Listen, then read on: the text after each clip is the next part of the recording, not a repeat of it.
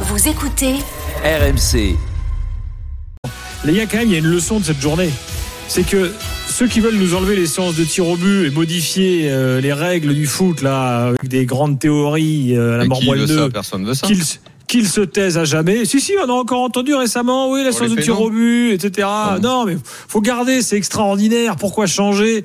Et puis, deuxième leçon, ne plus jamais faire tirer les meilleurs en cinquième. Ouais. Parce que là, Mais entre ça- la séance du Brésil. Et la séance de l'Argentine, c'était quand même fou, parce que t'attendais Neymar, qui finalement n'a jamais tiré, qui sans doute a peut-être lui-même voulu tirer cinquième, on sait pas. En tous les cas, c'était sans doute Oui, ce qui était mais- prévu. Et époque, hein. Messi, bon, Lui, être le héros, être le héros, ça l'intéresse plus que de faire gagner son équipe. sans doute. Eh ben, on sait que le premier, Kevin, c'est le plus important. Bien sûr.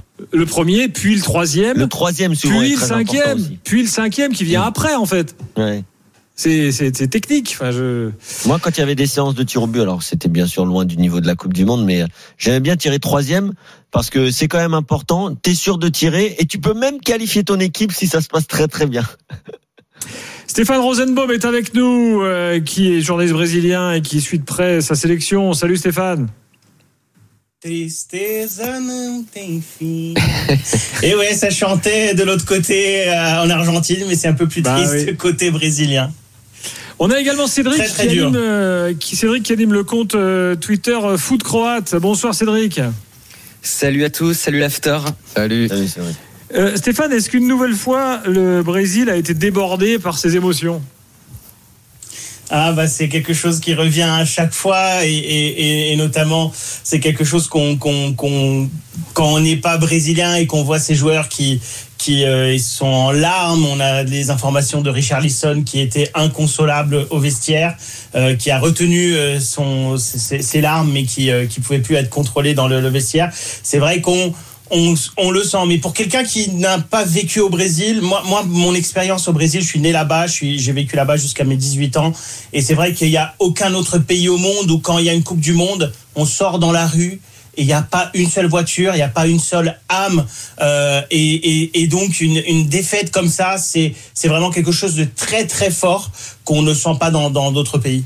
Ah, si, si, je pense que tu le sens en Argentine, tu le sens dans d'autres pays quand tu des Coupes du Monde et des quarts de finale comme ça. Euh, si, si, ça peut arriver. Après, que les Brésiliens le vivent d'une certaine façon, oui. Par exemple, on parlait tout à l'heure de la façon de de vivre le foot qu'ont qu'ont les Argentins.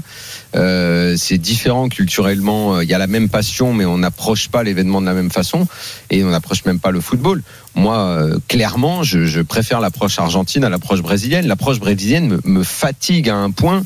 Euh, alors, je le reproche pas parce que moi, j'adore les particularismes culturels, mais leur danse, je trouve ça con. Euh, la façon d'être heureux et la façon d'être malheureux, j'aime pas. Euh, j'ai- j'aime pas comment ils vivent le, le, le truc. Euh, j'ai- j'aime pas la façon dont Neymar. Je préfère la façon qu'a Messi d'a- d'approcher le foot que celle de Neymar. Euh, c'est des approches culturelles différentes. Voilà, au moins elles sont bien marquées et j'aime que ce soit marqué.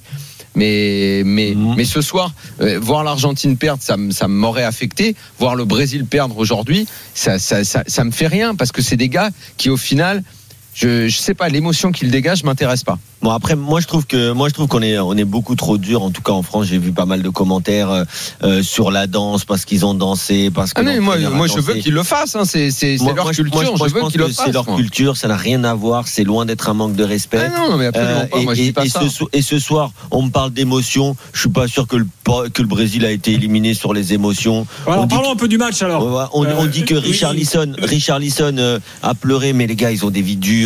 Ils ont des vies quand même. Attention, ils ont pas, ils ont pas grandi comme nous. Hein, pour c'est pour beaucoup. Mais Donc, ils euh, n'ont pas grandi comme bah, toi. bah, euh, c'est-à-dire- tu bah, c'est-à-dire- ils sont barrés très jeunes. Ils ont. euh, Ouais, pas va pas me les comparer à des enfants qui ont réellement des problèmes quand même, pas, Kevin. pas voyons. tous, pas tous, Daniel. Euh, je suis pas sûr que Richard Ah, Lisson, arrête. il a eu la même enfance que moi. Mais bon, bref, ça, ce sera pour une autre jour. Donc, si les mecs, ils ont des émotions, moi, ça me pose aucun problème, en tout cas.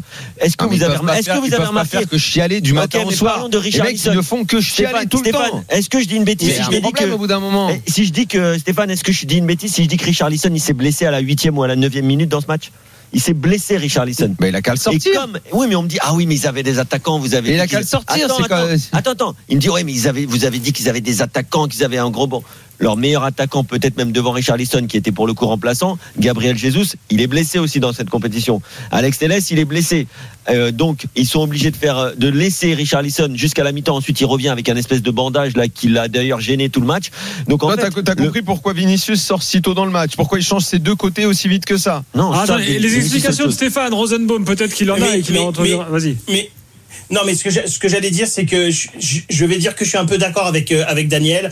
Euh, pour moi, il manque un peu de maturité. Bien sûr, Euh, maturité. jeunes, Quand on voit Euh, effectivement, mais, mais, mais effectivement, on a, on a d'un côté, on a Modric, on a, on a une équipe où, où, où justement ils ont tenu jusqu'au bout, et de l'autre côté, euh, une équipe brésilienne. Alors par contre, on va pouvoir parler du match. Effectivement, si on regarde le match, le Brésil a tiré euh, 20 fois ou 21 Eh fois, oui, euh, a, a, a, a, a cadré 11 tirs, euh, et, euh, et Ah, ça, effectivement, d'accord. Il euh, mérite euh, certainement plus que la Croatie, ça Pas n'y a pas de mérite problème là-dessus. Il mérite, oui. Bien sûr. Après, la Croatie a Et, et aujourd'hui, aujourd'hui, euh, c'est vrai qu'au Brésil, aujourd'hui, en tout cas, on a trouvé le coupable. Euh, aujourd'hui, c'est euh, le- l'entraîneur Tite qui en prend euh, pour sa pour sa part. mais, Euh, il n'a pas fait jouer Martinelli, par Qu'est-ce qu'on exemple qu'est-ce qu'on lui Pourquoi reproche Martinelli n'est pas rentré dans Attends, j'aimerais savoir ce qu'on lui reproche. Qu'est-ce qui est dit dans, la- dans les médias brésiliens Bah aujourd'hui, euh, on, on lui reproche euh, ce- ce- cette, en, en réalité, ce manque de préparation euh, à chaque fois avec une équipe qui euh, qui arrive euh, en quart et qui euh, et qui finit par euh, ne pas tenir. Alors lui, il, il, il ne fait pas son mea culpa, mais il dit voilà, j'ai je pars la tête haute.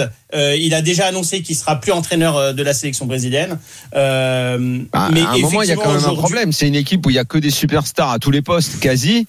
Et les mecs, qui perdent en quart. Ils dominent le match, c'est vrai, mais sans, sans, sans pour autant l'écraser. Euh, L'écraser. non, mais enfin, bon, euh, écoute, euh, au Ah, milieu. surtout quand c'est Non, une mais belle non, équipe aussi. excuse-moi, au milieu de terrain, au milieu de terrain, il y a eu des séquences de jeu mais assez attends, longues en première période où Croatie, ils se font promener. Hein. Le milieu de terrain de la Ils se font Croatie, quand promener. Après, en termes d'occasion, il n'y a rien à dire. Le Brésil mérite certainement la victoire. J'ai aucun problème avec ça.